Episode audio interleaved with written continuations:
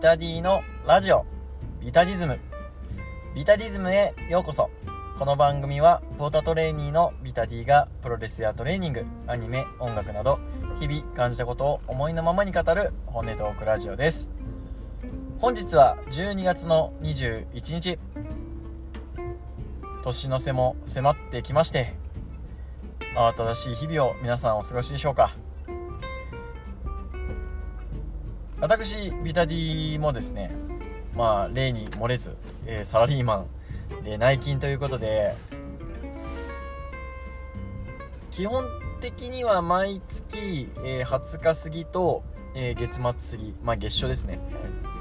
が忙しいんですけど、まあ、12月に関しては、えー、月月初にやる仕事を、えー、年越して残しちゃうともう仕事始めが1月の5日なのでちょっと間に合わないということで月初にやる仕事も月末にやりますよと。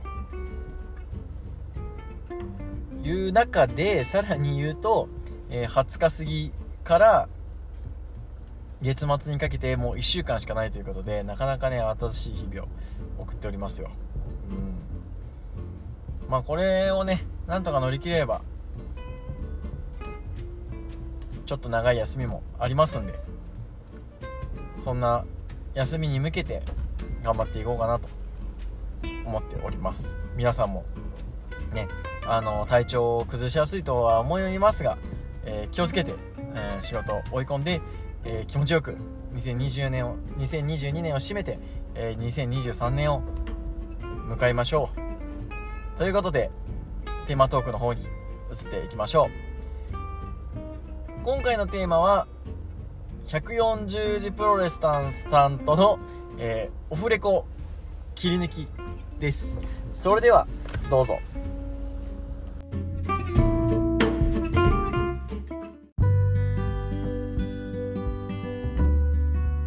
いやでも今日今日僕あの2試合目見てないんですけどそのどどうやったどうやったというかねみんなの反応すごく良かったんですけどあの谷口鈴木ですね。そこはどうやったんですか？あのハッシュタグで何かが起きる赤い代々木っていうタイトルではいはいはい。何にも起きなかったと思うんですようんまあそうっすね。うん。サプライズの告知があっただけであって。うんはいはい。ただ起きたんだったら僕谷口周平の後半6分ですね。おへえ鈴木秀樹がやっぱり制圧しにかかるんですけど。うん。でやっぱりこう多分いやらしく多分隙を開けるんですよ。打ってきてもいいぞみたいな。ああはいはいはいはいはい。でも谷口が行かなくて。うん。で観客もやっぱりそれに対してもなんだろうなやるやるまあ観客もややる気をなくしてみたいな。はいはいはいところが終盤、えー、谷口が要はいつもよりも多分ギアを上げたんじゃギア上げたっていうかうんあのやり返したってところで。はいはいはい。で鈴木秀樹も前半6分は谷口に対して挑発をするとかっていうプロレスをして、で向こうが本気になったらそれを潰すプロレスを前半と後半に分けてやってたので。ああなるほどね。あなんか12分っていうふうに試合時間言われたんですけど全然もっと短かったんで体感は。ああそのまあ濃さというかその辺りですよね。その、まあ、前半後半でちょっと濃さが違ったのも含めてっていうところなんですかね。そこは。そうですね。うん。いやなんかね谷口が谷口がいいというか、まあど、谷口鈴木どっちもいいみたいな話を結構タイムラインではしてたのでどうなんだろうなと思って。谷口ってそうあの前何ていうのマイバッハになる前のはいはいはい。塩崎豪戦とか、うんうん、森島武史戦とか良かったんですよああもう何年前ですか？でもそれなるともう10年ぐらい前。ああはいはいはい。多分大学生だとこなんで。うん 時のまだ地上波でやってたノアで見たんで。あ日テレ日テレでってことですか、はい、谷口自身があの劣勢になってからあのなんかあんまり表情に出ないタイプのキャラなのでうんなんでしょう。俗に言うあの岩谷のゾンビモードに近いようなイメージですかね。ああはいはいはいはいやられないと全然こいつみたい確かにうんなでぐ愚直にやり返していくってを多分僕らは好きだったと思うんですよ。ああ谷口がね。そのゾンビ的なこのあのもうお前のなんて聞いてねえよじゃないけどあんまりこう聞いてねえよっていうよりはえこいつ聞いてないのみたいな感じってことですね。ゾゾンビ的っていうと。うん。すごいいい意味で鈍感なところですかね。ああはいはいはいはいはいあ乗ってるのを多分マイバッハってキャラクターになしてからなんかおかしくなったなと思うので。ああなるほどね。そこのキャラが入っちゃったことによって少しこう自分の中の方向性みたいなのがちょっとブレちゃってブレちゃったみたいな感じってことですね。だとなんかなんでしょう。あの普通にお肉をご飯で食べればいいのにちょっとマヨネーズかけてみるみたいな。あの味の濃い味の濃い調味料を混ぜた結果うん。今僕は何を食べてるんだろうみたいな。なるほど。あのまあちょっとこうふりかけをふりかけるっていうかね合わせるものをちょっと間違えちゃったのかなみたいな。うん。あそうですね。あなんか多分そた立ち口は単純にあの鈍感なキャラクターを突き詰め続ければよかったんじゃないかなっていうのと、あー。まあ、多分ノアの雰囲気的なものでやっぱりこう年功序列だったりとかはいはいはい。ああいうのに多分厳しいの、まあ、っていう話あるじゃないですか。そうですね。硬い硬いってね結構。うん。なので、一番やっぱ谷口って、あの、いなんか、バロスターとか、うん俺うん。がですとか、うんうん。そこでやった方がうちは面白かったんじゃないかっていう、あー。なるほどね。うん。あんまりインディーとか年間あるじゃないですか。確かに。うんなるほど。ちょっとノアの中ではちょっと空気が合ってなかったというかあの出す店が違うってことですね。さっきの料理の話で言うと。あそうですね。そう。うん出す店がちょっとなんて言うんでしょうね。なんかこうまあノアっていうともうちょっとまあ言ったらちょっとまあお客さん自身がちょっと格を上げてる料理屋さんなんですけど谷口はもうちょっとこう町の定食屋さんというかあそっちの方が良かったんじゃないかってことですね。なんか、ノアってずっと僕は家系ラーメンかラーメン二郎だと思ってるんで、おおはいはいはいはいはい。なんか、あのー、吉村屋っていうラーメン屋があるんですよ。うんあ家家系ですよね。うんなんか有名ですよね。あのーうん。もう客も出来上がってるので、はいはいはい。店長が何か言わなくても勝手に成立してるんですよ。うんうんあとあの、ラーメン二郎、多分その、あれ、岐阜の方って二郎ありましたっけ？二郎系はありますね。うん。二郎系はありますけどその二郎自体のその、まあ、本家インスパイアっていうか、まあ、本家が分家してきたっていうのはないと思いますね。ああ、そうそう。なんで、うん。おそらく、でもその、なんでしょう、二郎系も、うその、ロットって言って、その、うん。6つ麺をこう、ゆ茹でるのがあるので、はいはいはい。それに合わせて6人が着席して、次のもう6人を待たせてやっていくので、1人がやっぱ遅れると、その分こう、ゆ茹で上がりも変わっちゃうので、はあえー、なるほどえー、そんななんていうんですか。そのお客あのお客さんにもみたいなのがあるんですね。っていうのが暗黙にできちゃったのっていうのはノアに近いのかな。ああまあそうですね。そのだから全全日本とかって僕は定食屋だと思ってるんで、ああそう。あー全日のね定食屋はすごいわかるですね。うんうん。わかる材料費高騰してるけど、うん。ちょっとまあメニュー減らさなきゃいけないんだけど、うん。じゃあでもご飯もおかわり自由だよとか、うん。あとなんだ、なんだもう粉かペール版とか普通に出てくるので、ああいいっすね。そうそうなんですよ。コナペが出てきたりするのはねマジいいっすよね。なんかちょっとなんか定食屋行って少しこうちょっとなんかえああこんなんあるんやみたいな。感じあるっすよね。うん今日たまたまゴーヤチャンプルーがお客さんが差し入れもらったからゴーヤチャンプルーああ なるほどね。うん確かに確かに。あるあるある。うん。全日の定食屋感はなんか行ったら安心するんですよね本当うん。そなんう。で、あのそう。全日はなんか、あの全日本の後楽園で聞くと、うん。とりあえずあの悪いもんじゃないから行こうみたいな。ああそう。ねとりあえずちょっとそのそれを知ってる人からちょっと誘われてちょっと行こうよみたいな。って言ったらちょっと安心する味みたいなね。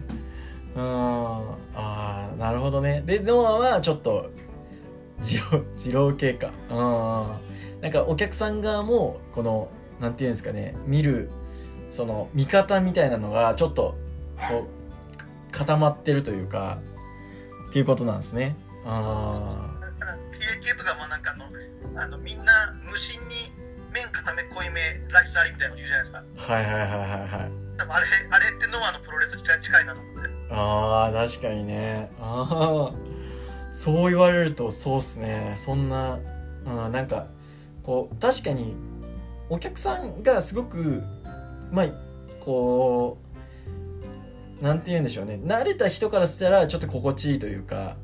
でも慣れてない人からしたらちょっとなんかえ？みたいな 感じになっちゃう感じですよねきっとね。うん、なねなんでやっぱり一部の人たちがあのわーってなるので、うん、なかなかこうああそこにあのあの店って近寄りがたいよねみたいな。今日は結構声出しがありだったじゃないですか。はい、のあの雰囲気的にはどうやったんですかね？的にはやっぱり選手の名前をコールできてるっていう部分なので。うん。やっぱりこうリングサイド周りとか、うん、やっぱ出てたっていうか。うん。やっぱそうすると意外とあこの選手ってこの声援もらえるんだっていうのが改めてはいはいはいあの意外とひろきに声援が飛んでてびっくりしましたあひろきが意外といい感じですか？うんああとはあのジャック・モリスに対してジャック・モリって言おうと思ったんですけどああジャック・モリってみんなモリスって読むんですか？ジャックって読むんですかああ、モリスなんですね。ジャックモリでもいいと思うんですけど、なんか、ジャックモリってなんか少し語呂悪い感じしますけど、意外としっくりきますね。なんかね。そうなんですよね。みんなね、その辺のみんながジャックモリジャックモリ言ってるからなんかこっちとしてはすごい耳障りがいいんですけど逆にジャックとか言われると誰？ってなっちゃうっていうね。モリスって言われてもそうそう。あのあれなんかあれですよね。140さん誰かからモリスの発音はあの森森市でっていうやつあったっすよあの一般の方ってああいうことだと思うモリスっつって？一般の方の全く浸透しないかなと思ってああまあそうっすよね。うん。ああいいっすね。あなんかねそのなだいセミやったかな。なんかセミ結構みんななんていうんですかね。どっちも結構その調整者側がまあ応援される雰囲気なのかなと思ったらなんかテレビで見てたらそういう感じじゃなくて意外とこう静かに見てたなと思ったんですけど会場的には結構盛り上がってましたかね。最後の方は抜いて抜いてですけど最後の方はやっぱ結構あの近藤にねタッチするかしないかっていうあの展開がすごく良かったのであの盛り上がったなとは思うんですけどまあどっちつかずやったのかなっていうのは思いますけどね。うん。ファン的に。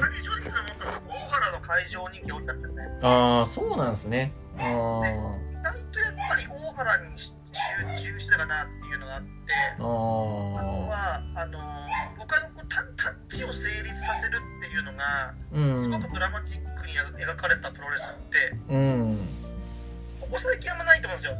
あの、うん、中盤、例えば最近だと、あの FTR と,、えーと、OG オープンの試合の時に、はいはいはい。FTR のよくやる孤立スポットを OG オープンが使って、コミカルに中盤のあの要は中盤からギアチェンジするのに使ったんですけど、はいはいはい、クライマックス自体がタッチ成立を前提にしてるのっていうのは、うん、すごい珍しい作りだなと思って。あんまりないですよね確かにね、うん、見たことないと思うんですよ。あれはあの展開はね。だから、ね、うん。あれ自身が多分前回あの金剛が取った時ベルト取った方の時に、うん、近藤修二が控えめだったので、うん、逆に近藤修二の一発のラリアットとかランサルセとかっていうのが、実は結構生きたなと。はいはいはい、近藤に打順が回ればホームラン打てるけど回れなかったらやっぱり混退しちゃうっていうちょっとあの投手戦のイメージですかね。そうですね。うん。本当に最後まあ今で言ったらあの村上に回るか回らないかみたいな感じですよね本当に。村上に回る前にこうあの村上に回したらやばいみたいな感じですよね。その前にいかに混退するかみたいな。そう。いかにその前を抑えるかみたいな。終盤9回9回9回8回みたいな感じですね。すね。うん、あれでやっぱ大原にちゃんと集まったのかなってのもありますし、やっぱり足を怪我してるっていうのは多分みんなある程度周知周知されてたので、動きが良くなって、その分まあブーストもかかったのかなという。うん。ね、あじゃああのやっぱセミはどっちかというとなんなんていうんですかねやっぱ正規軍っていうと正規軍に、ね、どっちかというとまあヒ混合がヒールテイスト感はあるんですけど結局その声援が、まあ、どっちにもこう飛んでたからこう圧倒的なこう完成量というかこう反応にはならなかったっていう感じなんですかね。その中盤ぐらい、うん、の感じだと。そうですなどどっちに勝ってもいいのかなぐらいのイメージだったのでまあ大原に声援が集まってたんで大原に偏ってたかなってなりますね。ああなるほどね。大原ファンが多かったです本当にやっぱり。ああやっぱ大原人気あるんやな。やっぱ吉岡とか小峠も人気あってもいいなと思うんですけど大原がやっぱノアの好みとしてはやっぱ大原なんですかねノアのファンの方の。だからまあそれこそさっきの二郎系家系問題だと思うんですようん。一番多分二郎系とか家系のプロレスをしてるのが多分大原で。ああはい。はいはいなんだったら顔もそういう人じゃないですか。ななるほどね。うん。うんうんタンメン中本の格好して大原はじめがこうなんかムイビエンポーズやってもうん。あのなんかパッケージとして受け入れじゃないありありありありそうありそう。うん。吉岡とか小峠とかはファンは多いけど声出しをするタイプのファンが少なかったのかな。確かにね。あの隣僕の隣一個隣に女性が座ってて。うん。丸藤をまた丸藤と吉岡をしちゃったんですよ。はいはいはいはい、うん、でもちっちゃい声で応援してて。うん。だから多分会場人気っていうのが多分声援の音音量で比例するんであれば、うんうん、多分大原はじめが大きく聞こえただけですかねああなるほどね会場比率で言えばっていうあもうその母数は分かんないけど会場の中の比率としてはちょっと大原のその声大原ファンの声の大きさが勝ったっていう話ですね。そうそうですね。ああなるほど。ああなるほどね。おまあ ちょっと蒙古タンメン中本の大原面白いですね。ちょっと想像できて。もちろん蒙古タンメンって金剛とコラボしていいと思うんですよね。絶対ノア行く人って二郎系か家系か中本は行ってると思うんですよ。うん。なるほどね。あいやそうっすね。なんかそれはあるな。まあそ持論なんですけど。うんなんかプロレスファンって太った人多いよねみたいな。っていう説ってまあ今年じゃないじゃないですか。あるっすね。ある。うんある。あれは子供の頃から濃いものを食べてきたのでああなったと思うんですよ。だからプロレスっていうものに対して濃い味付けをするノアが好きな人ほどそういうのが多いじゃない。なるほどね。濃い濃い系が好きな人がそのノアの濃い味のプロレスも好きみたいな、はい、まことしやかに。まことしやかに。言い。続けてました140次節。えー、なるほどね。自分も体型はあのぶっ壊れてるので。あのそれを自分で分析した結果多分そういう濃い味が好きだったなってことを思い出して。そうっすね。なんかこう濃い。コンテンツも濃いものが好きだったんじゃないかとああなるほど。なるほどね。あ濃い味が好きな人を満足させる濃いプロレスをしてるのはノアだと。っていうことですね。あまあそう考えるとね新日はなんていうんですかね。ファミレスなんですかねやっぱね。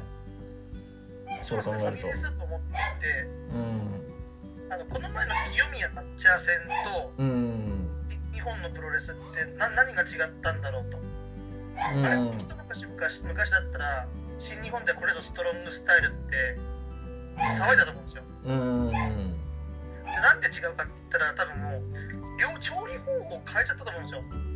ああはいはいはい、うん、あの僕この前の清宮サッチャー戦にあの僕あの大阪王将を見て。大阪王将。はいはいはい。大阪王将って行ったことあります？ありますね。はい大阪王将ってあの店の中で調理するじゃないですか。ああそうですね。うんでも例えばサイゼリヤとか違うな。ガストとかはいはい、はい。餃子の王将とかっていうのは、うん、あの本工場でもう調理したものを急速冷凍してああはいはいはいはい。店で解凍しただけなんですよ。ああはいはいはいはい日本のストロングスタイルっていうのがあって。うん。でいつの間にかそれがもうあの工場でこう管理されたようなもの。例えばイービルとかうん。ナノとか。はいはいはいはい。の辺りのプロレスってもう完全にもうこういうものっていう。うん。あの同じ味が毎回やったり言わんとかあれですねあのいわゆるパッケージプロレスって感じなんですかね。なんていうかパッケージパッケージングされてるものですよね。でもこの前のノアの清宮サッチャー戦は目の前で餃子とかなんだとチンジャオロースとかを鉄鍋でガーっても炒め炒め炒めてるシーンが見れたみたいな。ああなるほどね。あのビジュアルバーに全部こう集約するためにみんなが動くあの清宮あの清宮も動くしサッチャーも攻めるしみたいな。うんなんあのあれですかね大阪王将大阪王将も確かにそうですね。なんか調理するしまなんていうんですかねお客さんの目の前でこう調理する鉄板焼き屋みたいな感じなんですかねどっちかというと。そんな感じなのかな。うん。鉄板焼き屋さんってこうね目の前でこうステーキ焼いたりとかそういうのやるじゃないですか。うん。だからなんかなんでしょう多分くくろくろうとというか多分オタクは多分ああいう試合が好きなんじゃないですかやっぱり目の前で作ってくれるから信じられるみたいな。うん。なるほどね。その場の中の空気感とかも考えてやってくれるみたいなね。うん。そうね。そう。そう考えるとやっぱ新日本とかの方がその、まあ、一定のクオリティみたいなところは担保されててでまあ地方工業とかちょっとしたビッグマッチぐらいやとまあそこそこいいパッケージを作ってきてで、まあ、ビッグマッチになるとこう少し気合を入れて工場で作ってくるっていうか何なんでしょうね。うん、だから地方とかも完全に多分香川とか青森とかそこら辺だと、あれじゃないですか。リーグ戦以外だったら多分そのもうあのテイクアウト商品じゃないですか。ああそうですね。テイクアウト商 なるほどね。うんああそうそうですね。なんか毎回こうなんかその新日のまあ僕そうですね。例を出すなら G1 とかっていうよりはタックリーグ。タックリーグってあのー、僕愛知には毎回ね来てくれるんでえっ、と3年かな？34年？4年？2018年からなんで18192021年か4年連続で行ってるんですけどなんか面白かったなと思うんですけどなんかこう引っかかるもんはあんまりないんですよね。言うて。うん。そうだからそういうとこなのかなと。うん。新日のプロレスって。うん。去年ちょうど去年ですかね。うん。あの僕勤労感謝の日であはいはいはい。カルッツかどっかで新日本が出てはいはいはいはいはい。僕自身はなんか一人旅に行ってたんですよ。うん。新潟まで。うん。であの帰ってきてあ最後の2試合見れるじゃんと思って、見た試合が多分高あ棚橋矢野徹と、うん、多分ザック・セイバー内藤哲也。はいはいはいはい。あじゃないな。え？ザック？なんかそれなりに強いチームだったんですけど、うん、なんかあのなんかさっと自分たちのムーブ決めてさっと終わったんでカルッツ川崎で。その1週間その8月去年の8月にあの杉浦田中がむちゃくちゃやったじゃないですか。いやいましたね。うんうんはいはいはい。で新日本ってそのカルッツ川崎程度でもなんかあのなんか定時退社みたいなプロレスしてるんだみたいな。定時退社。うん。なるほどね。こうまあある一定の人に対してこう満足させるクオリティというかある程度のクオリティはお見せするけれどもみたいなとこですよね。うん。僕が最近あの言ってる言ってるというかこの前あのうなぎさやかに騙されて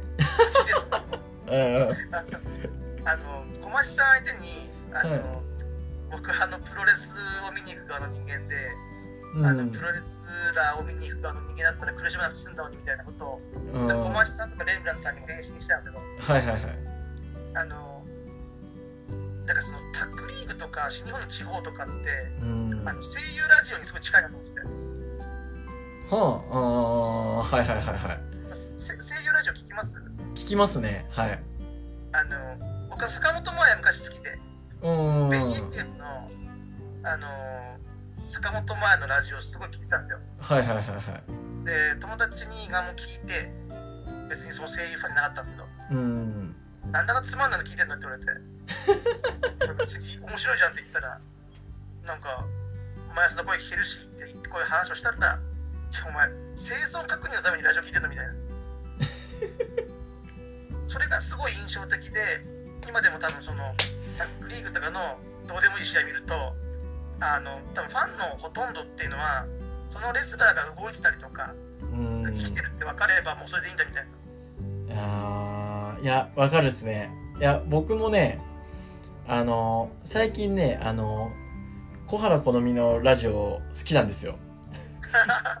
コロコのみのラジオめっちゃ好きなんですけど、え、なんか面白いかって言われたら、まあそう対して面白いかって言われたらあれなんですけど、でもなんかやっぱ毎週同じ時間に、こう、聞くのが、もうなんか自分の中の安定剤というか、で、ね、小原さんが、こう喋ってるの見るだけでちょっと癒されるみたいなとこあるんで、わかるっすね、それは。うん、すごいわかる。うん。なんか、それがねそのプロレスラーを見に行く感覚っていうのはもうめっちゃ妙だな言えて妙だなと思いますね確かにああいや面白いなそれは。多分僕は多分プロレスラーを見に行けないんですよもう多分。昔、はいはい、声優ラジオとか聞いてたりとかしてた時期ってうん。なんかこの声優がいるからこのアニメ見るみたいな。ああはいはいはいはいはい。あるあるある、うん、整合性とか合わせてくれないともう納得いかないみたいな。うん。なっちゃったとね。ああなるほどね。あの前「すずめの戸締まり」も見に行ったんですけどはいはいはい。でもあの職場の女性の方と話をするときに、うん、あの、僕見に行ったよって話したら、うん、でもその女性はあのストーンズの松村君。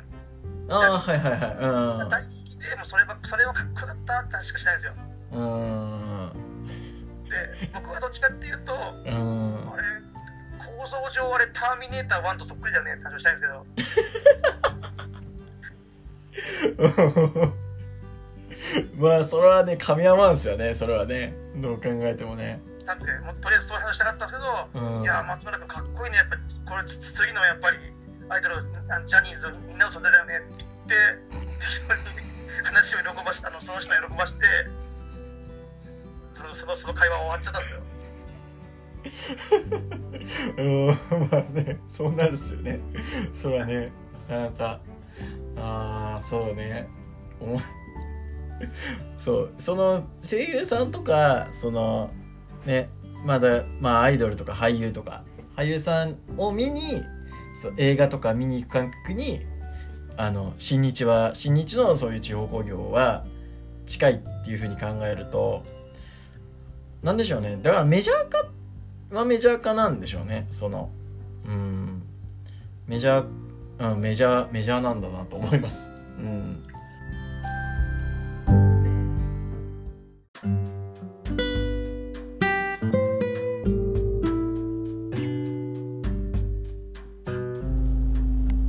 ラジオビタディズムエンディングです。番組ではリスナーからの質問、意見、感想を募集しています。ハッシュタグビタディズムでのツイート、質問箱、リプ DM までどしどしお待ちしています。そんなこんなで第80回いかがだったでしょうか？140字プロレスさんと一緒に撮った、えー、プリキュアとプロレスっていう回の、えー、試し撮りでね、えー、撮った会話を、えー、ちょっと切り抜いてね、えー、出させていただきました。あの、ノアの、えー、代々木大会の直後だったので、まあ、ノアの話から、ノアはじゃあ何なんだという話になって、ノアは、えー、二郎系じゃないか、みたいなね。からの、まあ、新日本とか全日本はなんだ、みたいな話になったんですけど、まあ、結構これね、面白くって、うん、あの、